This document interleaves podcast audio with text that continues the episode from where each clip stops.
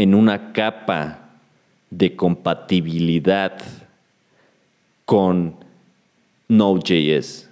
No con Node.js, sino con los módulos de Node.js. Y principalmente reside. Dino es un runtime de JavaScript y TypeScript, ¿no? Por esa parte, por la parte del lenguaje no hay ningún problema. El único problema de compatibilidad son los imports, claramente.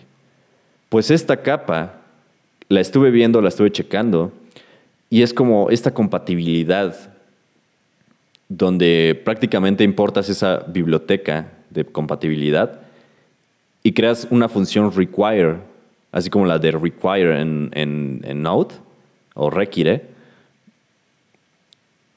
Y puedes utilizar esa función para importar los módulos de Node.js. Totalmente compatible con todos los módulos de Node.js. Pero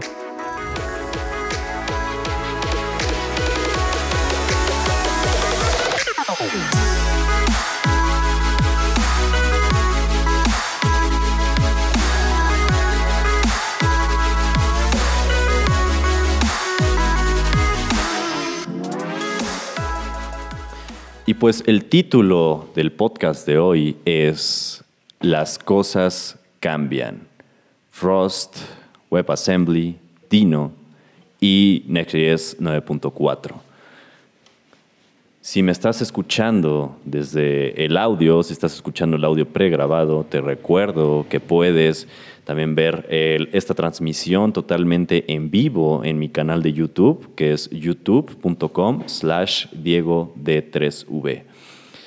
Y también, eh, si estás escuchando el podcast en Anchor, te recuerdo que también lo puedes escuchar en Spotify, en Apple Podcast y en múltiples plataformas. Eh, puedes ver los links justo arriba si estás escuchando desde Anchor justo arriba de, la lista de reproducción.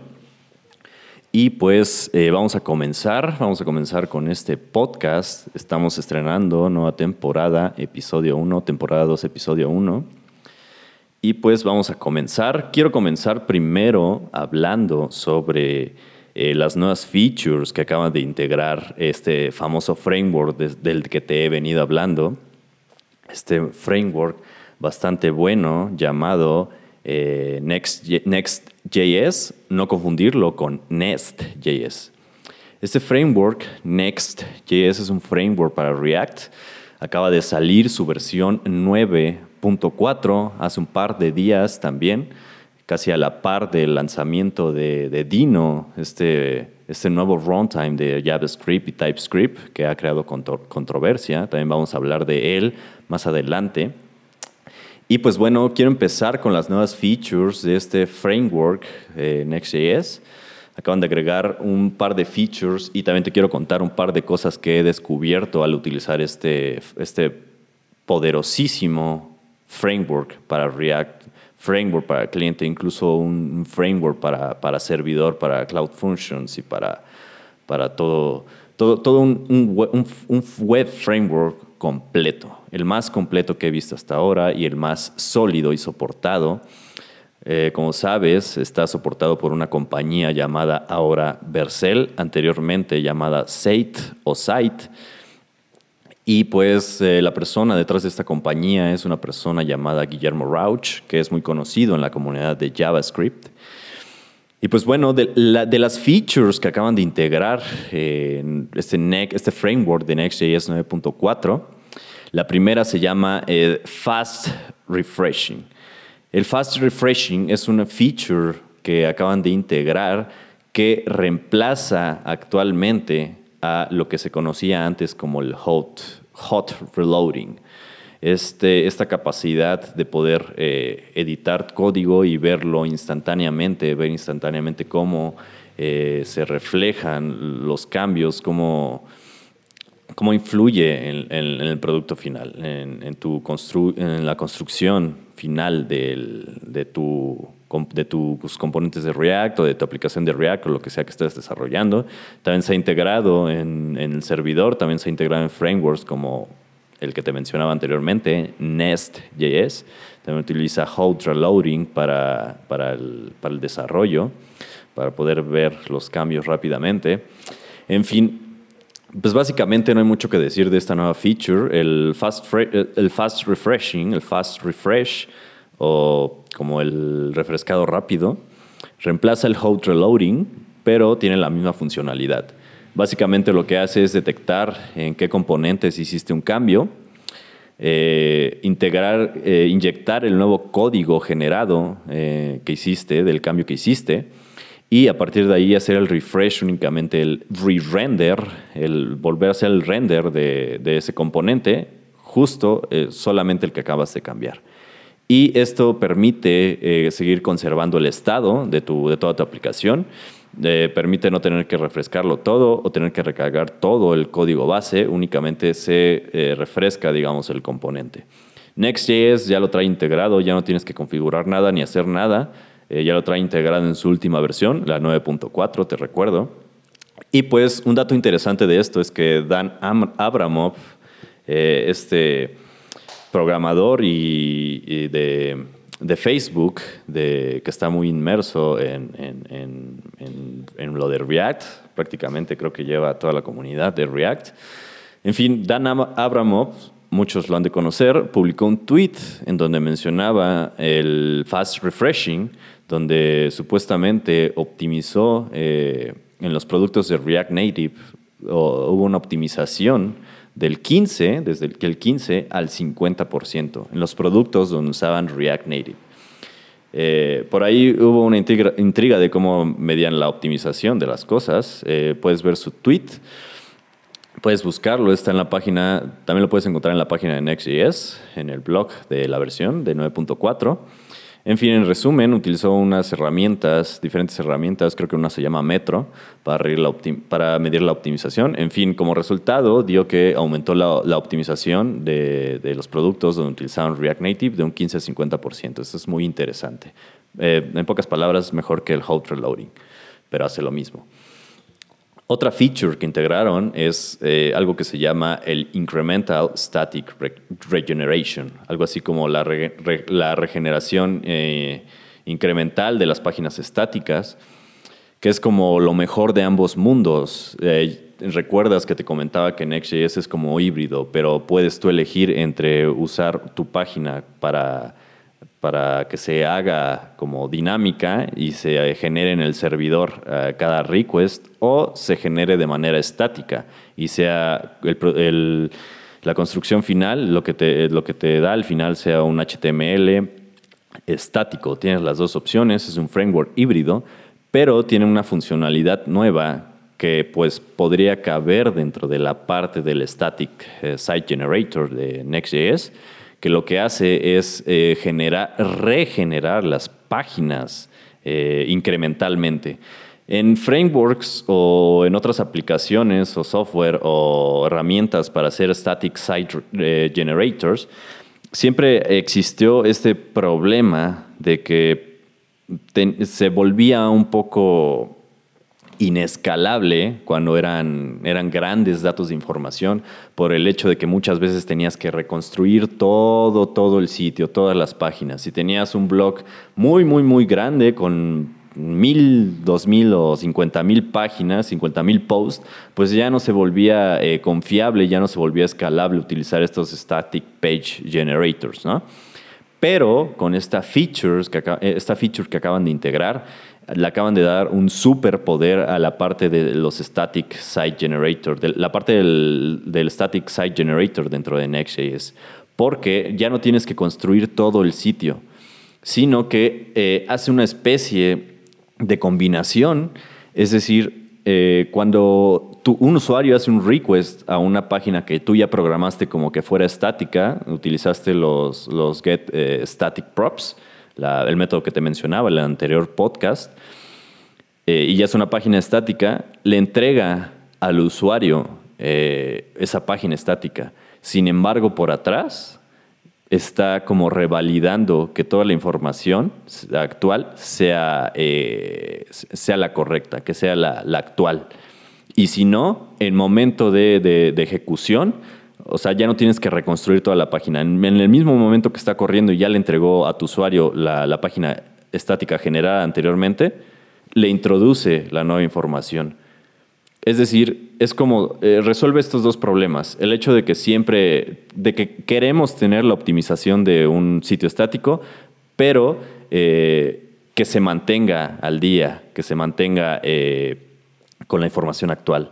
Esto es muy, esto es más como para las, los, las landing pages o las portadas de los blogs, donde necesitas tener la información actualizada cuando vas agregando post pero no es como óptimo cuando estás eh, utilizándolo para un, un, post, porque pues un post ya, ya, ya, ya escribiste esa información, ¿no? Un post viejo pues ya no, a lo mejor ya no necesita esta como revalidación de los datos. Pero es una, es, una capacidad y pues también resuelve el problema este de que no se tiene que construir todo el sitio, sino que se, se reautogenera incrementalmente. Es decir, solo las partes que se han actualizado se regeneran, no todo el sitio. Otra feature que integraron en, en Next.js 9.4, eh, eh, bueno, más que feature es como eh, una alianza, un tipo, una especie de, de, alianza, tal vez, no sé si comercial, entre los CMS, entre los headless CMS o los manejadores de contenido, los nuevos manejadores de contenido que han salido, que he venido comentando durante eh, ya tiempo en mis videos y en los podcasts anteriores, pues han ya como hecho una mayor integración, como que han dado mayor soporte y de hecho ya en Next.js pues existen muchos ejemplos y mucha documentación acerca de cómo integrar Next.js con estos CMS. Entre ellos está Contentful, Dato CMS, Prismic, Sanity y Take Shape. Yo personalmente he usado Prismic, es gratis y es el más barato de todos.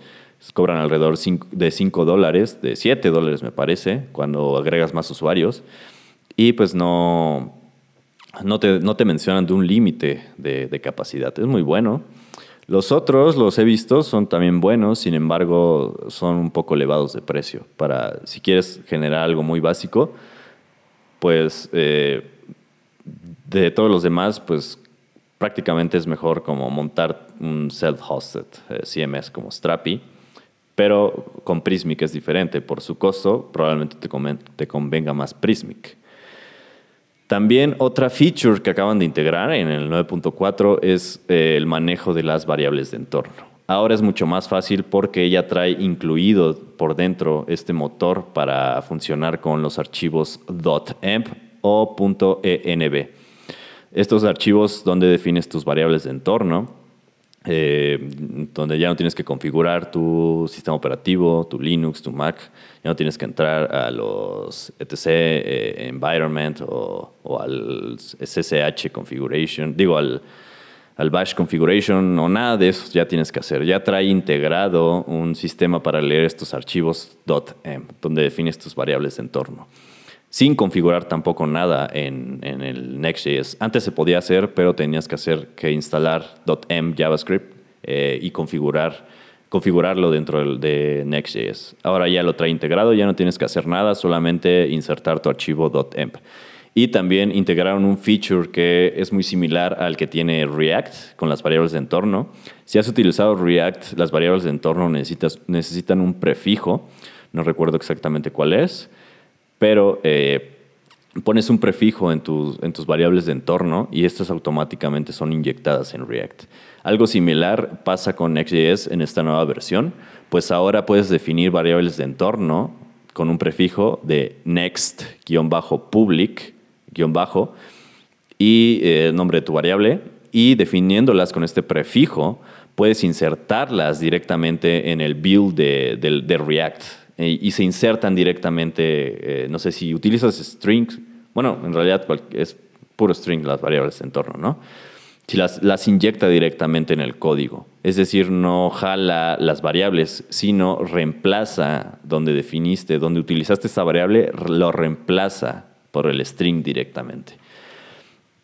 Y eh, otras otra, otro feature que, que, integraron fue el Absolute Import y los alias. Eh, muchas veces en, en, aplicaciones de Node o también en algunas de Next.js se daba mucho este problema donde tenías, no sé, tus componentes muy eh, anidados y pues para referir eh, ciertos archivos que estaban en el root o ciertos archivos que estaban en otra carpeta eh, bastante anidada o qué sé yo, eh, tenías que utilizar eso de punto, punto, punto, slash, punto, punto, slash, punto, punto, slash, punto, punto, slash, ¿no? Para regresarte al directorio principal y, y ocupar y navegar por tu sistema de archivos y importar componentes. Esto ya no es, ya no se da con esta nueva versión porque ahora puedes referirte directamente al, directorio raíz en cualquier parte de tus componentes de Next.js o en cualquier parte, en cualquier archivo. Puedes referirte al root eh, directory. Por ejemplo, si estás en un archivo muy, muy adentro, no sé, en, tal, en un cuarto nivel de una carpeta, de un archivo de Next.js, y tienes otra carpeta en el root con component, y otra carpeta en el root llamada component con tus componentes compartidos, en vez de hacer punto punto slash punto punto slash punto punto slash components, ya solo tienes que escribir components slash y tu componente. Prácticamente todo, todo ese todo, ese código, toda esa parte de los imports que había mucho esto ya no, ya no se da. Ahora puedes referir cualquier componente, eh, cualquier, cualquier carpeta o cualquier archivo de JavaScript en XJS eh, que, que se encuentre en el root. Y aparte, también puedes definir los alias. Puedes configurar en tu Next.js config, puedes configurar eh, alias porque, mm, por ejemplo, puedes tener eh, tus componentes compartidos en components slash eh, my, my UI system slash tus componentes, ¿no? Ahora puedes crear un alias para que solamente con un arroba my styled components o qué sé yo, eh, navegue directamente o se refiera directamente a ese directorio y los importe. Es decir, en pocas palabras te acorta los strings de los imports. Y eh, otra también importante feature es que hay más configuraciones, hay más soporte para SAS en Next.js. Ahora puedes definir y configurar eh, qué archivos de SAS se van a incluir en el bundle directamente con una nueva opción para el que puedes integrar en tu Next.js config llamada Include Paths, donde dices todos los, los, los archivos de SAS que van a, ser eh, integrados directamente en el bundle de, Next, de Next.js. Y otras dos features que pues al menos personalmente no me llamaron mucho la atención, pero no son menos importantes, son que tiene una integración con, con, algo que se llama Web Vitals, una iniciativa de Google para, para, hacer como métricas de los sitios.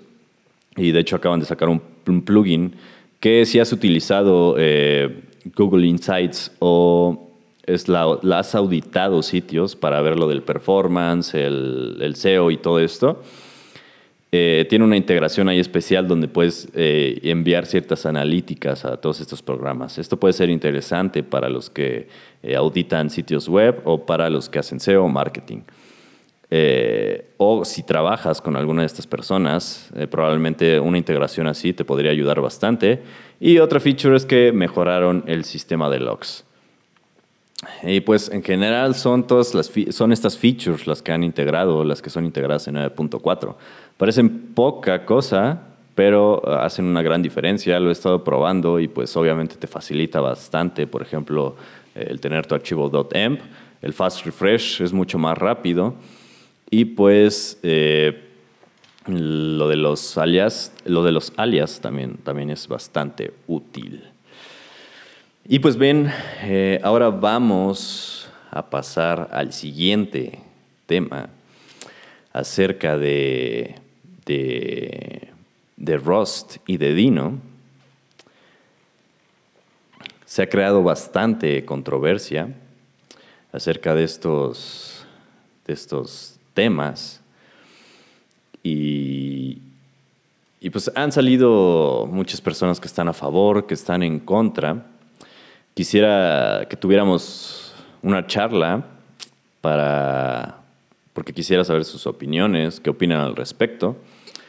Pero eh, bueno, antes de eso voy a darles la información acerca de, lo que, de la información que tengo acerca de Rust, de Dino, las nuevas cosas que he encontrado. Y bueno, quiero empezar eh, hablarte un poco de Rust y probablemente tú digas, pues yo qué voy a usar Rust, ¿no?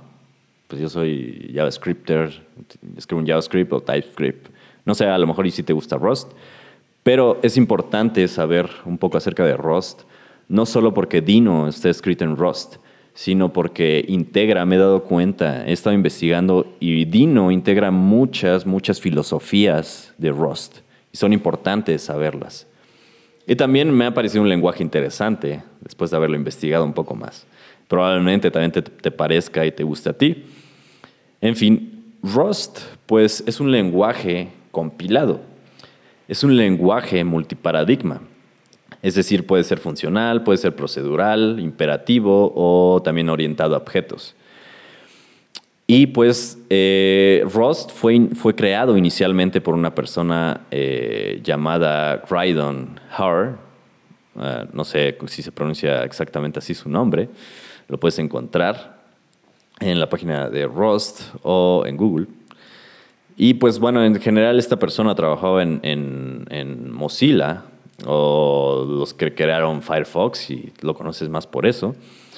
Y pues eh, actualmente eh, es mantenido y desarrollado principalmente por la comunidad de Rust, pero también recibe un soporte de Mozilla importante.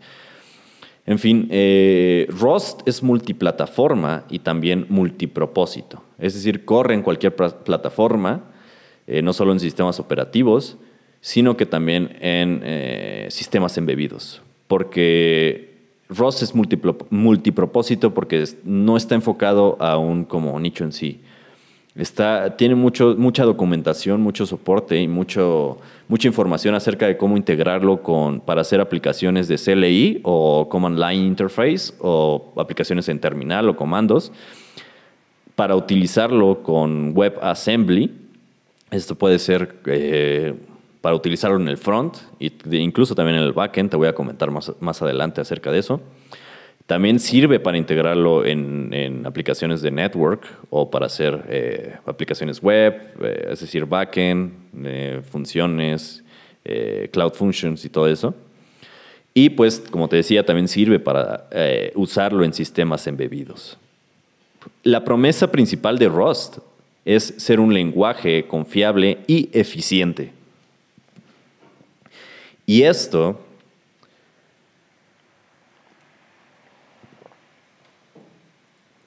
Y esto lo logra principalmente por, eh, porque ofrece eh, tres diferentes cosas. Ofrece un performance eh, significativo al no tener, al no tener un garbage collector. Así es, Rust no tiene un garbage collector. Si no habías escuchado el término, un garbage collector es algo que pues maneja de forma que pues no tengas que configurarlo o programarlo, maneja todas las variables y toda la memoria y cómo se, se optimiza el uso de la memoria en los programas de software. No tienes que, manipular las referencias, las, las, ¿cómo se llaman? Los apuntadores, las, el heap, el stack y todo eso. Eh, no tienes que manipularlo explícitamente, sino el garbage collector simplemente recorre todas tus, eh, digamos, variables, por así decirlo, y pues borra las que ya no sean usadas. Rust no tiene esto. Tú tienes, entre comillas, tienes que manejar tus variables y por, por así decirlo tienes que alocarlas, así se le dice, es un término que se utiliza, pero digamos que es como escribirlas en memoria y borrarlas manualmente. Tienes que controlarlo entre comillas, porque eh, no tienes que hacerlo tan explícitamente, pero a la vez sí. Y probablemente me vayas a entender más adelante. Pero en fin, eh, Ross no tiene un garbage collector, pero tiene un, un, concepto llamado el ownership de las variables. Te voy a estar hablando de esto más adelante. También ofrece confiabilidad, eh, de manera que tiene, que es como de memoria segura y de hilos seguros, eh, memory safety y thread safety. Eh, permite, esto permite eliminar bugs en tiempo de compilación, gracias al modelo que te mencionaba anteriormente del ownership o la propiedad de las variables. También ofrece productividad porque Rust integra en un solo ejecutable todas las herramientas que necesitas para programar en Rust. Y esto lo vas a ver mucho en Dino. En Dino. Por ejemplo, de hecho, esto, esto, este concepto de Rust es muy como integrado en Dino, es muy, se, se, hace muy notable una vez que entiendes un poco acerca de Rust. Prácticamente ves cómo hicieron, adoptaron todo esto. ¿Por qué? Porque Rust, al igual que Dino, tiene un solo ejecutable. Y en un solo ejecutable eh, está el compilador, el, el que corre el programa, incluso un formateador o FMT para no confundir con FMT de Go, es diferente. Me refiero a un formatter para una especie de, no sé, como del linter, por así decirlo. También integra, eh, integra herramientas de testing o un test runner en el, en, el, ejecutable, en el mismo ejecutable. Agrega diferentes herramientas. Y pues en Rust siguen una filosofía algo similar a la de Python, o no sé tú, pero yo al menos percibo que, por ejemplo, en Python, solo, por así, por, si se pudiera decir así, solo hay una sola manera de hacer las cosas bien. Solo hay una manera correcta de hacer las cosas. Como que no se da esta libertad, digamos, como en JavaScript, que de hecho hay forks para todo, ¿no? Módulos para todo y librerías para todo. Y hay un chingo, muchas para cada uno de los tipos de bibliotecas, ¿no? Y pues en Rust, digamos que solo existe una, ¿no? es como una comunidad muy unida, como que, digamos que, que, por ejemplo, en JavaScript, pues cada quien, prácticamente cada quien hace su propia, este, reinventan la rueda, ¿no? Cada quien tiene su propio web, framework. Y en Rust, digamos que pues solamente hay uno, solamente hay como, no literalmente, pero solamente tratan de no reinventar muchas cosas. Y pues son estas tres características que ofrece Rust, eh, performance, confiabilidad y productividad. Y pues bien, te voy a hablar acerca del concepto que te mencionaba rápidamente, del ownership de las variables, que es un concepto en Rust para el manejo de memoria y errores en tiempo de compilación. El ownership de las variables, este concepto, resuelve el problema del manejo de memoria y bugs relacionados a la manipulación de variables en un sistema. Es decir, resuelve problemas muy conocidos en la programación como el data raised y el race condition. Si no has escuchado de estos términos, es como cuando una sola, variable es eh, leída o escrita por múltiples, eh, no sé, métodos de forma asíncrona. Entonces, digamos que esa variable, pues, puede como eh, por eso se llama race, condition o condición de carrera, porque prácticamente no sé si corres dos procesos paralelos para que modifican o usan esa variable. Es muy como es muy inestable la variable porque no sabes si en un hilo, en un, en un hilo o el en otro toma o modifica un valor. Entonces como que no uh, como que hay cierto choque ahí de no, no tener esa seguridad del valor de la variable. Y pues eh, el, ownership de las variables en Rust resuelve, resuelve estos problemas porque tiene conceptos similares a los que hay en C, como los apuntadores y las referencias. Y siguen un flujo, eh, porque su nombre lo dice, de ownership, donde cada valor solamente es como... Eh, cada valor solamente tiene un propietario. Y cuando vas asignando, digamos, esos propietarios, como que pasa o mueve el valor a la siguiente variable. Lo que hace que la variable que lo tenía anteriormente, pues automáticamente ya no, ya no tengas que deshacerte de, de, que le dicen hacer drop de las variables, o lo que te decía de borrar manualmente ese espacio en la memoria solo tienen un, solo dueño, pero hay conceptos como de borrow, o sea, de prestar como los valores y de regresarlos. Y pues tienen ahí un flujo medio raro, pero a la vez pues bastante eh, lógico sobre el manejo de las variables, que en pocas palabras lo que hace es como tener un compilador. Rust tiene como, el compilador de Rust, en pocas palabras, con este concepto del ownership, es como si tuvieras un compilador con superpoderes porque detecta bastantes bugs, detecta el manejo de la memoria y pues prácticamente como que te ayuda bastante. Eh, no tienes que hacerlo tan manual el manejo de la memoria como en programas de bajo nivel de C y C++, pero a la vez sí. Sí lo tienes que hacer, pero el compilador te ayuda bastante. O sea, prácticamente es como si el garbage collector lo pudieran haber portado en tiempo de compilación, sin tener que utilizarlo en tiempo de ejecución, porque obviamente el garbage collector en tiempo de ejecución pues alenta de cierta manera los programas. Y pues eh, tres herramientas importantes que tiene Rust también, que te comentaba que todo está empaquetado en una sola cosa, que al igual que Dino, es Cargo, que así se llama su package manager o su manejador de dependencias, que también Cargo pues, es un test runner y un compilador. También está Rust FMT, que es el, formatter que te, que te, comentaba, y tienen una, algo que se llama el Rust Language Server, que es como para un servidor para poder integrar ciertos plugins en IDES o, para poder utilizar como el code completion o el completador de código y cosas así.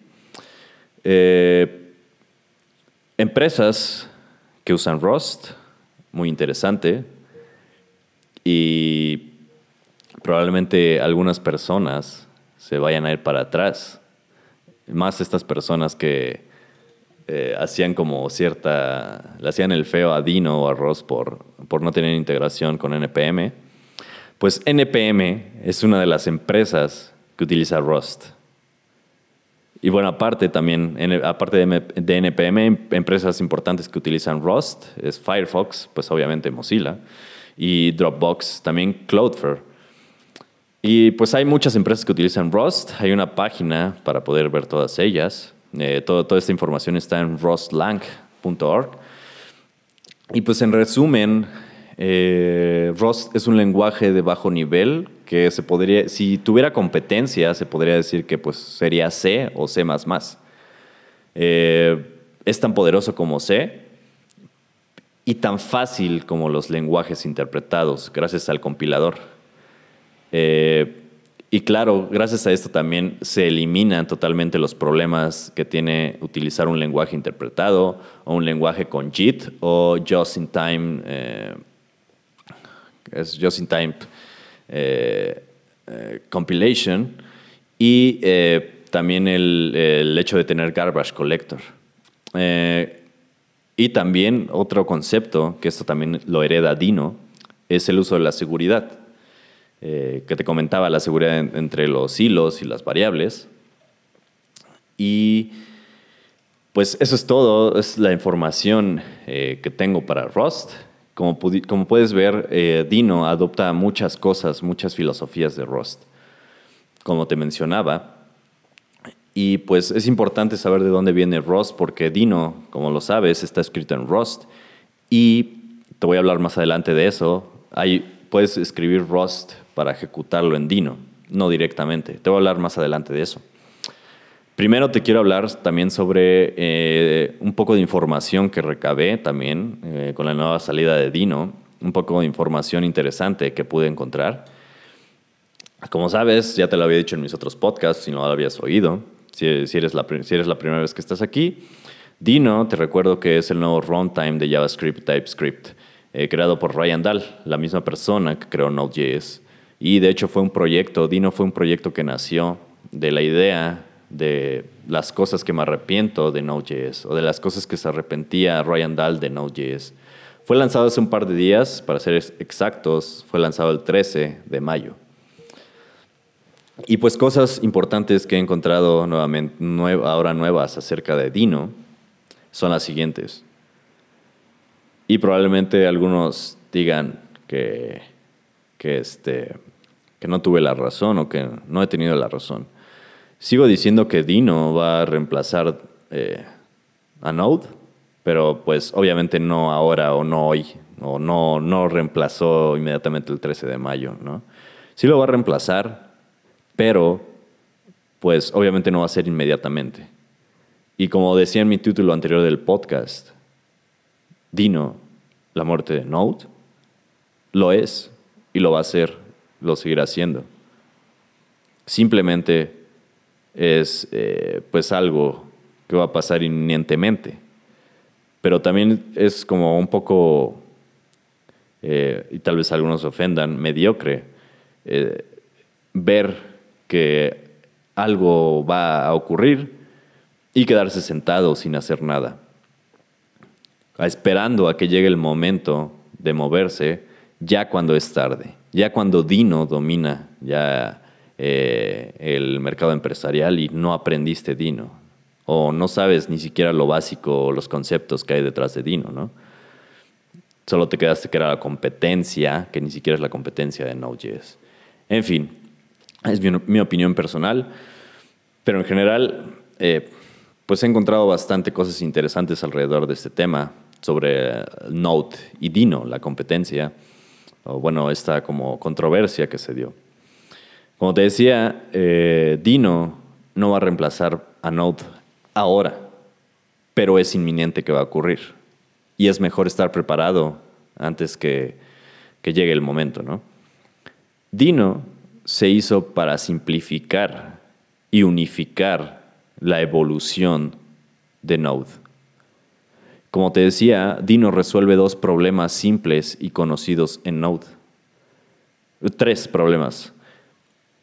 El sistema de módulos, es decir, eh, de hecho no hay mucho que decir, creo que hay muchos memes al respecto sobre que lo más pesado en el universo lo que más tiene masa pues es Node Modules, ¿no? Este horrible manejo de, las dependencias de Node se resuelve con Dino. Y también el hecho de descentralizar, el hecho de que todas las dependencias tienen que estar en NPM, con Dino pues pueden estar en cualquier lado. Ese es un problema que resuelve el sistema de módulos. El segundo es la seguridad. Dino no tiene de ninguna manera, perdón, Node.js, Node.js no tiene de ninguna manera una forma, una forma de, de seguridad en cuanto al sistema. Node.js no tiene nada de seguridad en cuanto al sistema. En comparación a Dino, necesitas permisos explícitos para poder utilizar la red, el disco, el sistema de archivos o para hacer cualquier acción que influya en el sistema. Digamos que eh, Dino está inspirado mucho en web, en el browser, porque al igual que el browser, Dino es como un sandbox, una caja de arena protegido de no utilizar eh, muchas cosas así porque sí del sistema, sino que tienes que explícitamente dar permisos para ello. Al igual que también tiene que ver con los módulos, que eh, es similar a, como lo hace Go, pero está inspirado más en web, porque anteriormente, antes de que existiera, eh, no sé, Webpack o Browserify, pues recuerdas que tenías que importar tus scripts en el tag script y el source. Pues de eso se inspira los imports de Dino. El hecho de que tengas que poner explícitamente una URL. Y también date cuenta cómo eh, las ventajas que tiene el hecho de importar, eh, como se importa en web, como se importaba en web anteriormente, poniendo la URL explícita. Puedes importarlos de un CDN, desde un servidor, desde GitHub o desde cualquier parte. Ese es el segundo problema. Eh, bueno, estamos que resuelve el sistema de módulos, la seguridad y la tercera, la propia, resuelve la propia evolución de, Node. Es decir, eh, lo dijo, ya lo dijo Ryan Dahl, eh, o bueno, eso dio a entender, o esa es mi percepción al menos, mi opinión. Eh, pues prácticamente Node.js ya lleva más de una década que se creó y se creó con una diferente mentalidad, se creó con un objetivo diferente y ha evolucionado y pues esa misma evolución pues llega a no ser ya escalable a un cierto punto, ¿no? Y pues Dino es como, como eso, como la evolución, como el, ok, vamos a rescatar todo lo bueno que tengamos, vamos a comenzar desde cero a partir de todo lo que aprendimos de Node, ¿no? Y pues e, eso se refiere al, tercer problema que resuelve. Digamos que unifica y simplifica. Eh, porque, por ejemplo, desde el core, desde el core Dino utiliza promesas. En cambio, Node.js tuvo una evolución bastante rara, donde tenía eventos, después callbacks, después eh, las promesas, y quitaron las promesas y luego otra vez volvieron las promesas y después se la Away, el generator y todo eso. Toda esta evolución ya se simplifica con, con Dino. También, eh, como te decía, Dino adopta cosas de Rust y de la web, como los navegadores, los imports y los permisos y todo esto que te comentaba. Las partes que no son de Rust en Dino eh, están escritas en TypeScript y TypeScript es la forma favorita de escribir en Deno. Este es otro dato interesante que encontré. Es decir, todo lo que no está escrito, todo lo que no toca el metal, por decirlo así, escrito en Rust, está escrito con TypeScript. Eh, Dino, cierta parte de Dino está escrita con propio TypeScript. De hecho, utiliza un sistema de compilador, un framework de compiladores para autoescribirse a partir de de los primeros, las primeras compilaciones del propio lenguaje. Se autocompila con su propio lenguaje. Otro dato interesante. Pero lamentablemente, sin embargo, TypeScript es mucho, mucho más lento que JavaScript en Deno. Aún, aún con lo que te comentaban en el anterior podcast de las V8 snapshots o las snapshots de B8. Esta parte que te comentaba de que hace snapshots de la memoria, las guarda y así ejecuta más rápidamente lo compilado en JavaScript, en TypeScript. Aún con eso, TypeScript lamentablemente es muchísimo más lento en Dino a comparación de JavaScript. Pero es un hecho, según el blog de Dino, que van a aportar por completo el compilador de TypeScript o TSC en Rust. Y están trabajando actualmente eh, en este compilador. Es decir, portarlo, integrarlo directamente en Rust. Es decir, no depender del compilador, digamos, eh, original, de alguna manera meter TypeScript más a fondo, integrarlo más dentro de Dino, para mitigar esto que te, que te comentaba de que TypeScript es considerablemente lento en Dino. También se sabe que Dino es incompatible con Node.js. Es decir, es totalmente incompatible con los módulos de JavaScript o de Node es decir, incompatible con NPM. Muchos, a muchos les hizo ruido esto. Sin embargo, lo que muchos no saben también, dato interesante, es que actualmente se está trabajando en una capa de compatibilidad con Node.js. No con Node.js, sino con los módulos de Node.js y principalmente reside. Dino es un runtime de JavaScript y TypeScript, ¿no? Por esa parte, por la parte del lenguaje no hay ningún problema. El único problema de compatibilidad son los imports, claramente. Pues esta capa la estuve viendo, la estuve checando, y es como esta compatibilidad donde prácticamente importas esa biblioteca de compatibilidad y creas una función require así como la de require en, en, Node o require. Y puedes utilizar esa función para importar los módulos de Node.js. Totalmente compatible con todos los módulos de Node.js. Pero, sin embargo, aún está en desarrollo. Pero como te comentaba, esta capa de, de compatibilidad es un hecho. Y como te decía, no te esperes a que eh, las cosas ya están aquí, enfrente de tus narices para comenzar a hacer algo. Dino es inminente. ¿Vas a aprenderlo ahora o te vas a esperar para cuando te digan que un niño de 18 años va a tomar tu empleo porque él sabe no, Dino y tú no. Entonces no te esperes a que sea demasiado tarde. Esto va para las personas reacias al cambio. Aunque sé claramente, si estás aquí escuchando este podcast, sé que tú no eres de esas personas. Sé que tú eres de las personas que se mantienen totalmente informadas y actualizadas y esos son de los mejores desarrolladores.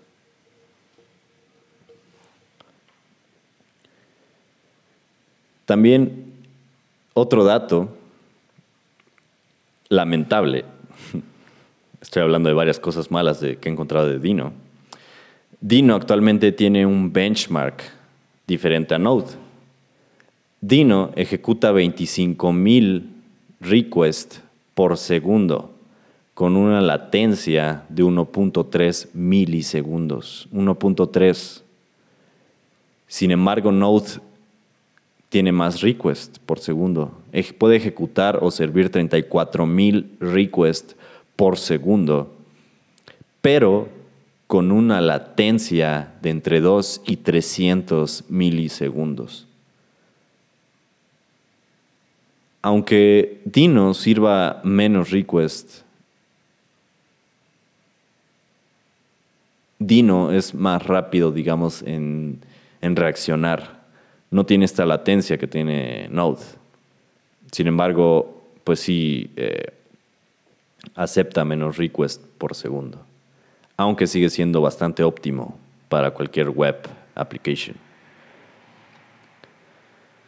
Esto es y esto que te digo es principalmente debido a que el servidor de HTTP en Dino está sobre la capa nativa. Está, está escrito en TypeScript y utiliza la capa nativa de sockets TSP.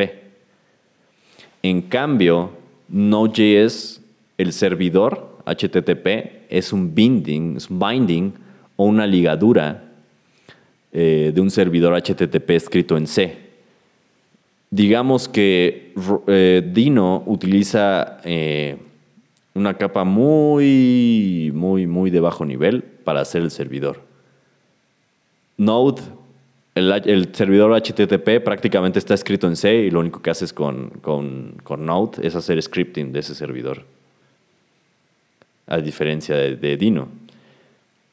Sin embargo, pues es obvio que van a cambiar esto y van a, hacer probablemente sobre una capa más, eh, más alta. Probablemente, no sé, tal vez escriban eh, el servidor HTTP en Rust y escriban sobre esa capa, al igual que similar a, Node. Probablemente aumente su, su, la optimización. Y pues bien, una vez hablado de estos dos temas, ahora quiero hablarte sobre Rust y Dino, eh, eh, que es el tema principal. Como te decía, de broma anteriormente y no tan broma.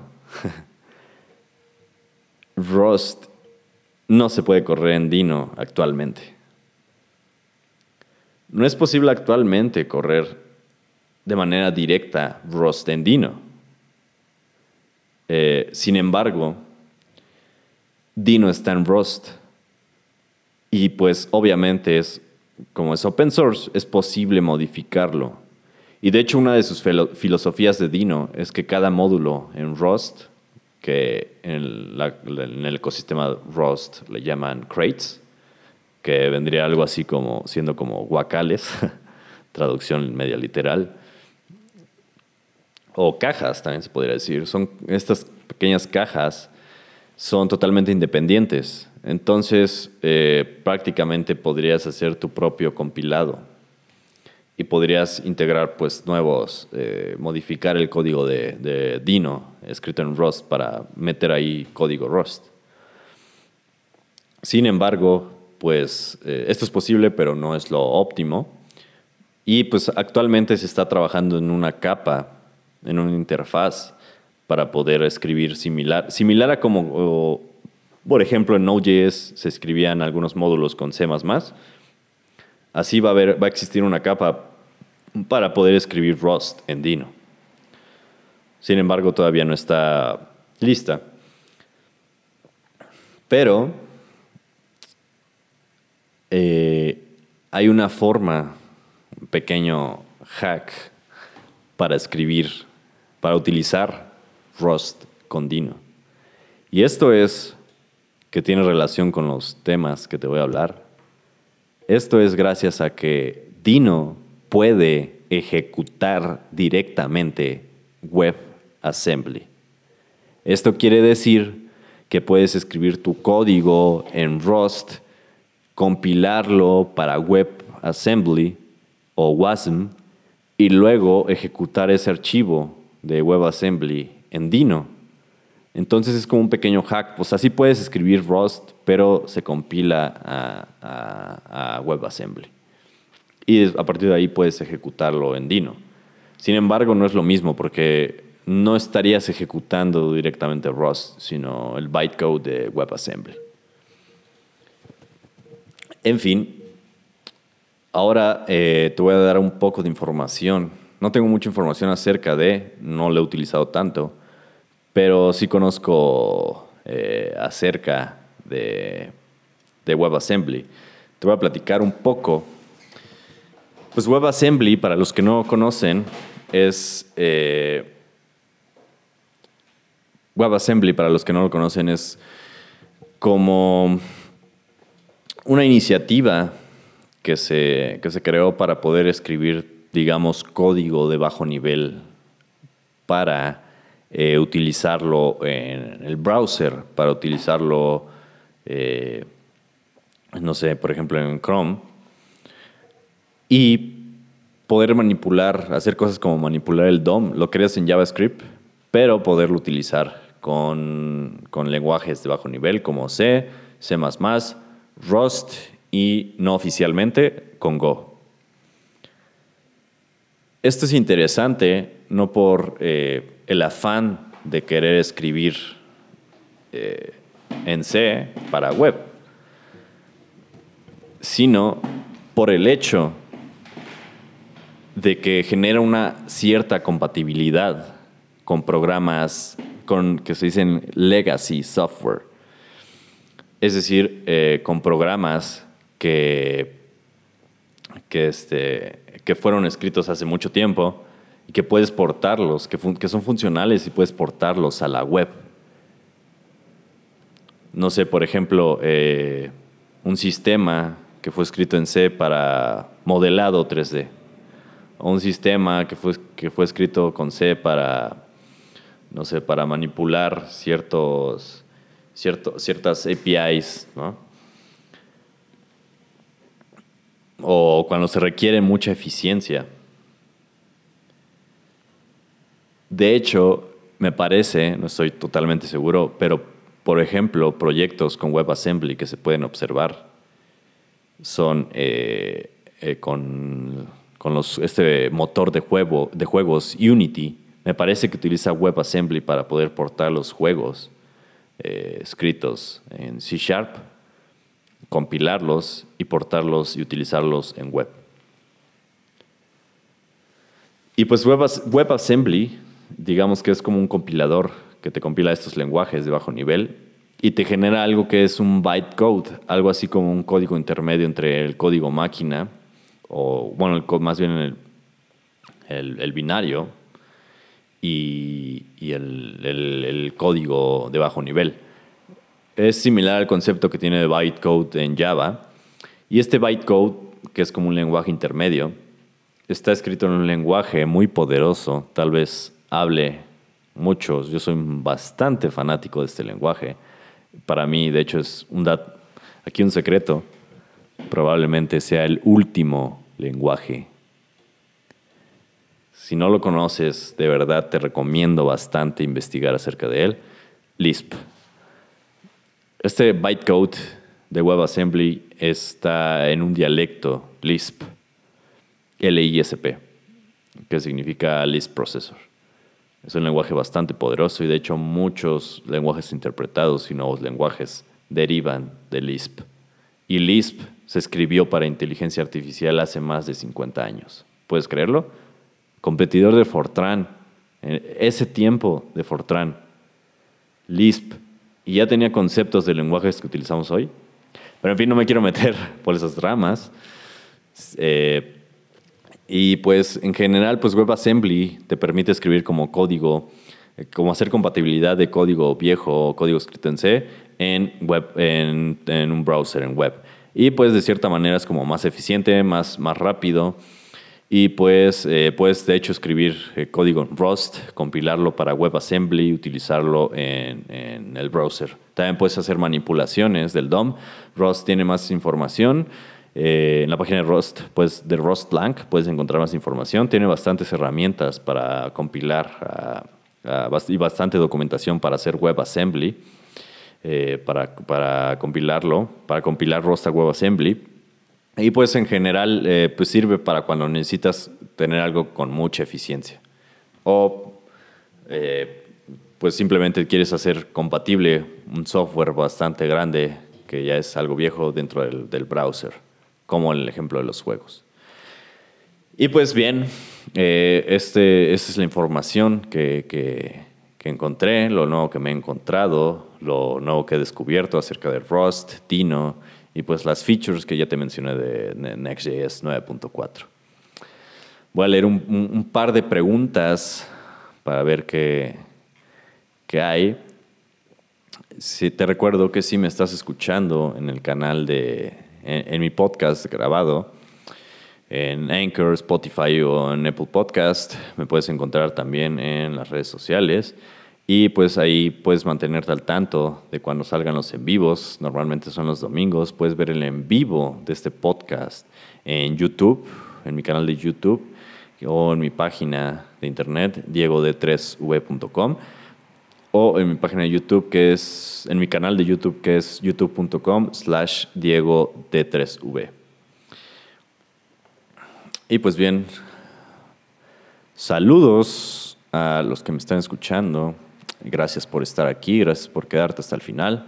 Saludos a Jefferson, saludos a Fabio, a Eric Pinto, Gerardo Alcántara, saludos a José Luis, a Andar Pérez, Horacio Rivero, eh, saludos a todos.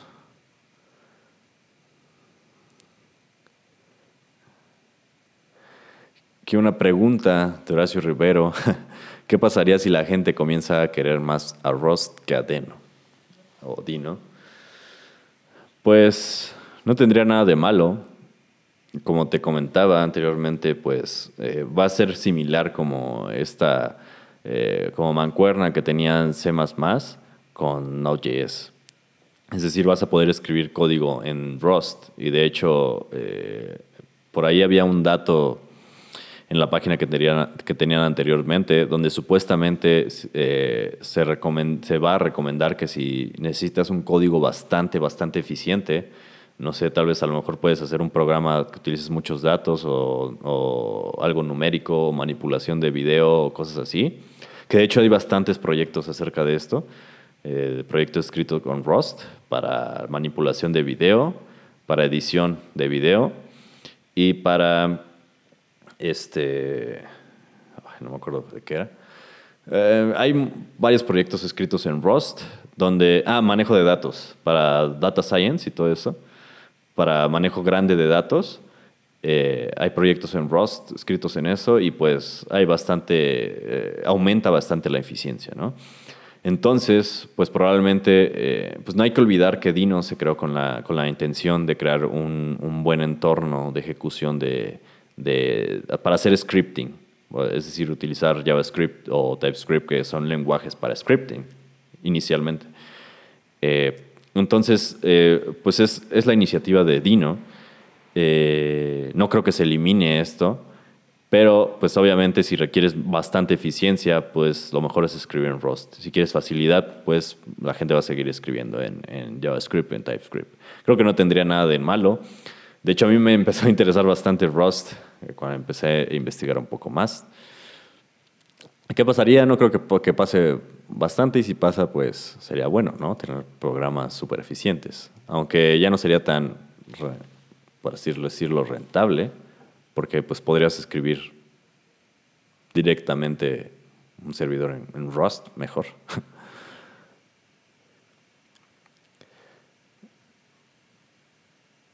Eh, Jefferson pregunta, ah, ¿ya podemos utilizar Dino con Python, así como Django con Python?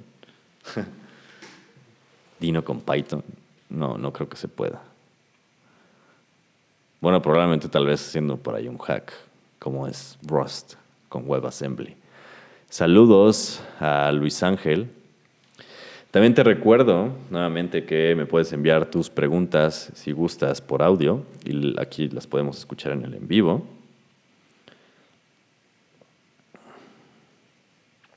Saludos, por cierto, a eh, Eric Andrés y saludos a mi buen amigo José Luis que nos están escribiendo por aquí, por el WhatsApp. Te recuerdo que me puedes enviar los audios. Si quieres mandar alguna pregunta en audio, te coloco el número en, el chat. Si te hace más como el audio, también puedes seguir escribiendo en el chat de YouTube. Aquí, saludos.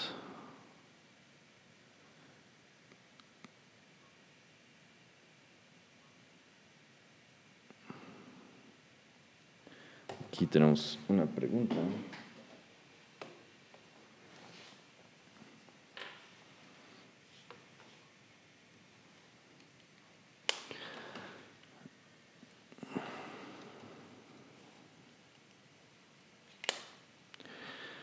Eh,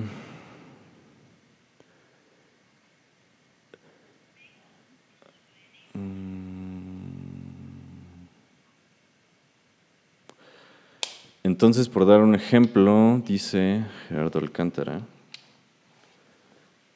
si tengo un e-commerce que hace un fetch al inventario de Shopify, en teoría solo tendría que hacer una función que quite o remueva el producto.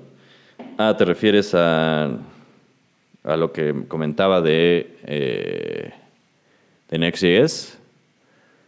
Sí, ese juego función detecta que no hay más elementos en el inventario y que, cada, que tenga una ventana el fetch elementos en el inventario. Mm, pues sí, de alguna manera, por ejemplo, es recomendado. Bueno, este feature todavía está en beta, pero este feature va a ser eh, muy útil para esas, eh, en estos casos. Eh, no sé si tienes una página donde, de e-commerce en Shopify, donde por cierto, bastante interesante. Shopify tiene una API de GraphQL que se integra bastante bien. Con Gatsby también. Si tienes una página, no sé, donde, donde tienes, eh, digamos, no sé, tus productos estrella y necesitas que, estás en una venta así hot, ¿no? Hot sale o qué sé yo. O en fin, necesitas los inventarios así en chinga, eh, rápidos, perdón. Y eh, pues si generas un static page, pues probablemente si cargaron los datos, eh, aunque los hagas dinámicos ya en el cliente, pues eh, probablemente si alguien los, descargó y por alguna razón se cortó el internet, pues va a tener datos desactualizados, ¿no? Y pues si después volvió, pero hubo algún problema ahí para reconectar el dinamismo, pues probablemente si, si desfasen los datos. Pero con esta feature eh, eh, es de hecho, eh, puede estar haciendo el fetch a, tus, a tu servidor, al API de Shopify, al API de Shopify, de sus productos y los va a mantener actualizados. Sin embargo, como te comentaba, es como algo más para el static. te serviría más utilizarlo dinámico. Y específicamente para Shopify, este es un arma bastante poderosa el utilizar los static eh, page generators en e-commerce, porque nadie lo está haciendo y los eh, Next.js sería una bomba para los e-commerce. En fin, te recomendaría, lo que te recomendaría más para Shopify, personalmente, es que utilices totalmente las funciones del Static Page Generator. Y, por ejemplo, si necesitas estar eh, manteniendo actualizado el, el stock ahí en vivo, es mejor eh, implementarlo, implementar el dinamismo ya en el cliente. Porque esto es, eh, lo del Static Page Generator es, útil para el SEO, ¿no? Tú sabes, tú sabes eso, pero no necesitas que el crawler de Google esté constantemente viendo que un número, eh, que un número se renderee, ¿no? Entonces puedes hacer lo del stock, lo del stock counter, ya eh, en el cliente, es decir, el, tu mismo, el mismo browser de tus clientes pues va a hacer el, el request al API de Shopify para, para poder tener actualizado el stock. Yo utilizo alias hace rato, tsconfig.json y tsconfig.json, dice Horacio Rivero. Eh, pues bueno, ahora ya está totalmente integrado en Next.js y ya no necesitas configurar nada. Digo, esto es útil para cuando comienzas nuevos proyectos, pues muchas veces la configuración inicial, pues obviamente te lleva tiempo, ¿no? Pues ahora con esto, eh, pues ya no necesitas configurar nada.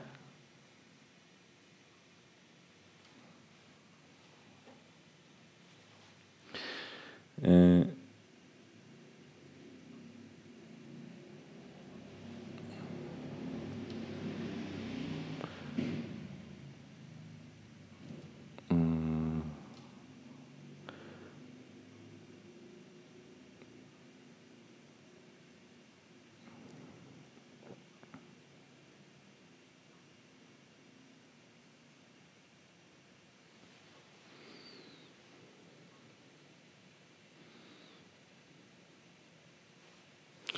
Eh, por aquí tenemos preguntas.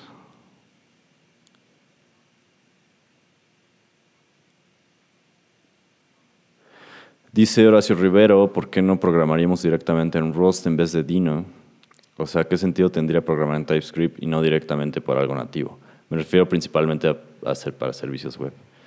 Pues porque normalmente los lenguajes de scripting o lenguajes interpretados pues son eh, de cierta manera mucho más fáciles. Eh, pues en comparaciones, obviamente en, Node.js, por ejemplo, o bueno, en JavaScript en sí, en TypeScript, puedes escribir un web server, son tres líneas y sacas cosas así en chinga, ¿no? Eh, y pues de hecho, pues ya yéndonos a ese, extremo, si quisieras escribir totalmente en Rust, eh, pero sobre Dino, pues ya es totalmente... Eh, llega a chocar, ¿no? Entonces ya es pues mejor, como te decía, escribir pues sacar Dino y escribir totalmente en Rust. Si te gusta Rust, puedes utilizar los frameworks para hacer web server eh, con Rust. Como te decía, solamente es como para utilizar en cosas que necesitan optimización, ¿no? Entonces, pues sí perdería el sentido tener que escribir eh, en Rust totalmente, pero sobre Dino. Mejor quitas Dino y utilizas Rust, un framework, web framework de Rust.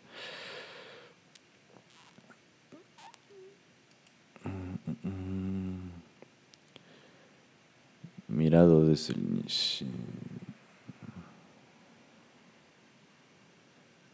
Saludos a The Horizon. Ah, ¿Cuál es, dice Diego Camino Reynoso, cuál es el problema de, que todos los paquetes se centralicen en NPM? El problema es que Microsoft nos va a dominar. Es broma.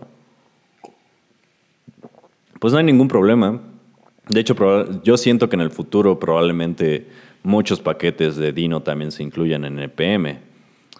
Pues no tiene nada de malo, malo en sí, pero eh, pues puede llegar a haber problemas. De hecho, o sea, personalmente, eh, en empresas grandes, te lo digo por experiencia, en empresas grandes puede haber eh, muchos problemas al utilizar NPM porque tiene ciertas restricciones en cuanto a la adquisición de paquetes, ¿no? Entonces, si ya tienes, si, si estás en una empresa que tiene muchos productos, que tienen un, un, CI automatizado, un CI CD, automatizado, y a cada rato están corriendo pruebas unitarias o pruebas este, end-to-end o, pruebas con un, con, no sé, esta herramienta que se llama eh, se me fue su nombre. Bueno, los, pruebas que son, que son como robotizadas, Selenium, pruebas con Selenium, pues tiene, para tener cierta confiabilidad, necesita estar descargando constantemente los paquetes. Imagínate, multiplica todo eso que se está ejecutando en un par de servidores, ¿no? pues obviamente se detecta, se llega a detectar como si estuvieras eh, haciendo un ataque DDoS, ¿no? Y pues tiene cierto, cierto, llega a tener ciertos problemas eh, el estar bajando paquetes, ¿no? Digamos que eh, ya en cuestiones escalables, pues llega a ser un problema, ¿no? Y pues de hecho, de repente hacen como cosas extrañas, como crear ahí un proxy en donde el proxy hace un cache de los, de los paquetes y pues entonces el servidor es el que eh, hace como de proxy una barrera para no llegar a NPM y el, este proxy es el que sirve los paquetes muchas veces. Pero pues con la descentralización pues ya no es necesario ningún hack o luego también pues el hecho de que esté centralizado pues tiene cierta, eh, quita cierta seguridad, ¿no? Imagínate, imagínate, imagínate, ¿tú qué harías si tú sabes que NPM lo compró GitHub y GitHub es de Microsoft, ¿tú qué harías si de repente te dicen, ya no puedes descargar paquetes de NPM, tienes que pagar 5 dólares mensuales, no sé, 10 dólares mensuales para utilizar nuestro servicio de distribución de paquetes? Porque a nosotros no nos regalan los servidores desde donde sirves, desde donde te sirves estos paquetes. Te voy a cobrar 5 dólares al mes. ¿Qué harías tú? pues dirías, pues qué malditos, ¿no? ¿Por qué carajos voy a, pagar por librerías que, que, fueron escritas open source por gente que quiere contribuir al ecosistema y todo esto, ¿no? Pues este es el chiste también de la descentralización. Puedes tú eh, no depender de una sola entidad, digamos, para esto. Mm,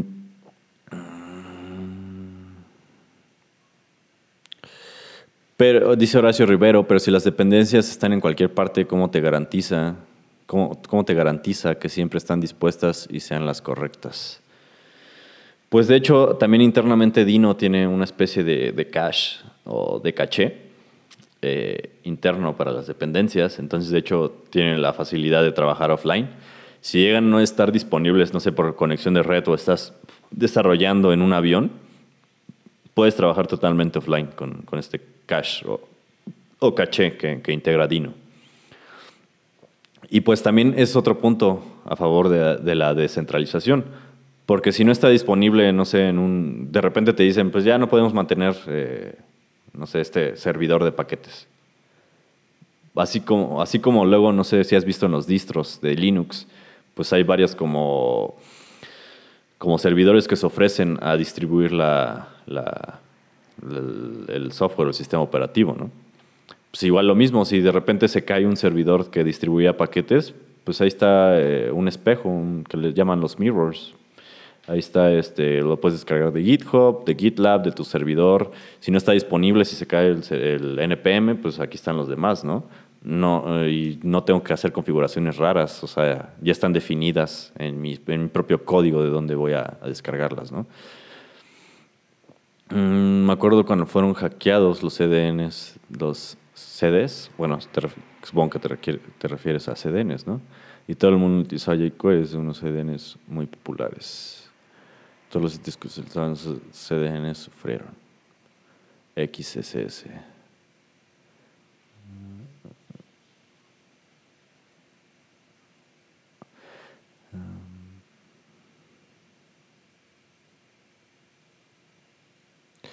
Aquí hay una pregunta bastante interesante también de Horacio Rivero. Si descentralizamos la, la importación de los módulos, se deben implementar mecanismos de seguridad para asegurarnos que ese código es auténtico.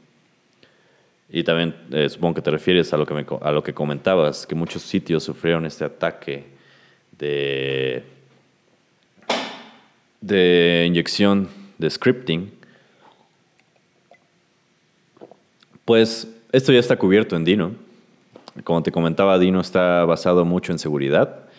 No puedes tú acceder eh, a la red o al sistema de archivos o a ninguna cosa, no puedes acceder a nada si no te dan explícitamente el, permiso. Entonces digamos que aunque tú quisieras bajar un código malicioso a propósito, de que de hecho puedes hacerlo si quieres probar, eh, pues Dino te va a bloquear Claro, a menos que tú le, le des explícitamente el permiso, ¿no? Puedes bajar, eh, o sea, si te hacen un ataque de, de man in the, middle, eh, por, decirlo así, y tú bajas, tú crees que bajaste, no sé, el HTTP de Dino, pero en realidad bajaste algo que borra los sistemas, ¿no? O bajaste una simple librería que nadie le pone atención y que nada más es para saber eh, manipular los colores, ¿no? O algo así. Pero en realidad bajaste un código que entra a tu, a tu sistema y borra eh, todo tu, tu, tu, carpeta desktop o qué sé yo. En Node, ¿cómo, te proteges de eso?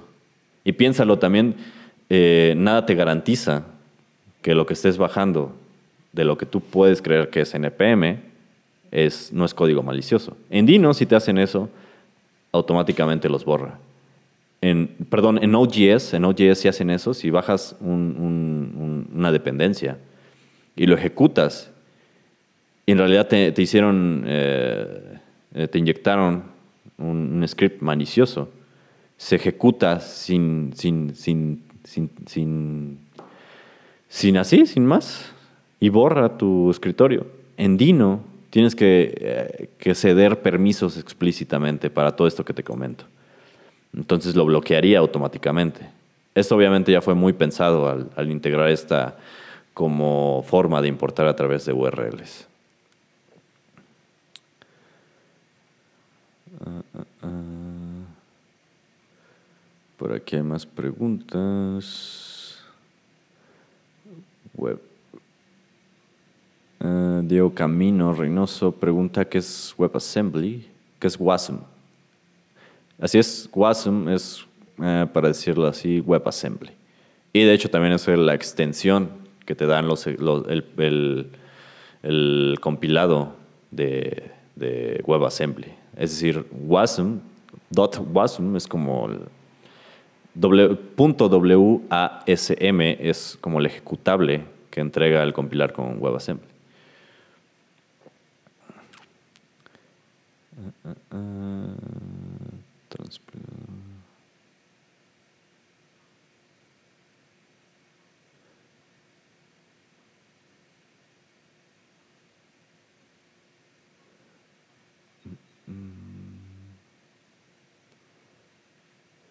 El nuevo, dice Horacio Rivero, el Google Maps está escrito en parte con WebAssembly y esa interfaz va increíblemente fluida. De hecho, como te comentaba también, alguien que utiliza WebAssembly me parece que es eh, Unity para aportar los juegos a web. Entonces, pues es muy... Eh, son los casos en los que es bastante óptimo utilizar WebAssembly. Por ejemplo, para el uso de... De hecho, fue como que las primeras pruebas que se hicieron, el, uso, el, hecho de usar lo de, lo de este motor gráfico, eh, WebGL, de manera más óptima, o OpenGL. Um,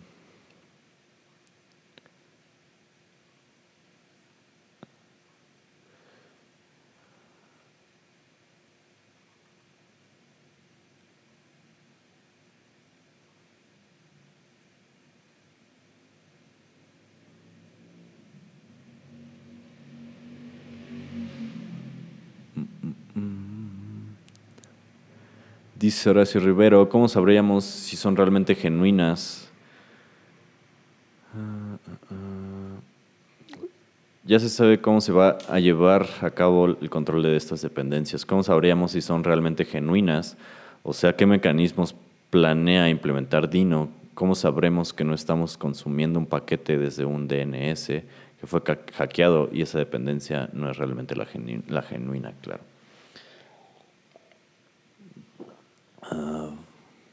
Pues como te comentaba, como te comentaba, pues eh, Dino está escrito sobre esta parte de seguridad donde tienes que dar eh, permisos explícitamente. Entonces, aunque descargaras eh, a propósito un, un, software malicioso, pues es totalmente bloqueado.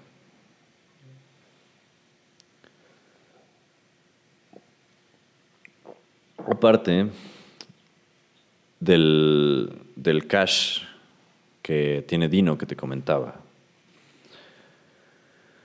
Um,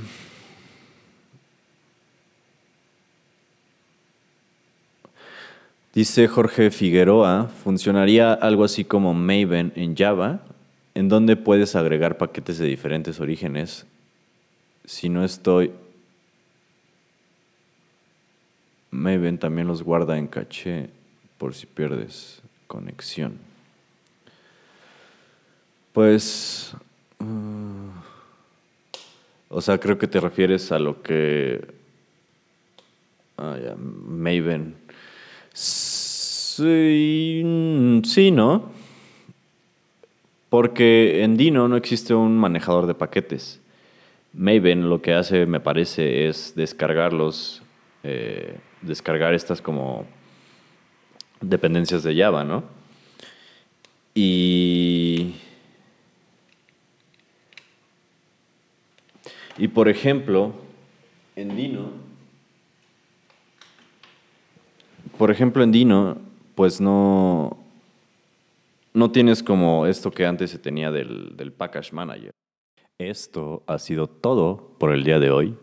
Te recuerdo que si quieres escuchar este podcast completo o escuchar las preguntas que se hacen en, en vivo en el canal de YouTube, eh, me puedes encontrar en youtube.com slash Diego D3V o Diego Dev, así como todo mi username. Gracias por escuchar este podcast. Te veo en la siguiente transmisión y te veo también eh, en vivo si quieres acompañarme a escuchar en este podcast en vivo. Me puedes encontrar en YouTube o puedes encontrar los avisos en mi página de internet o en mis redes sociales. En todas estoy con el usuario Diego de 3V. Gracias por escuchar este podcast. Te deseo lo mejor. Espero que te encuentres muy bien. Y gracias. Nos vemos en la siguiente. Hasta la próxima.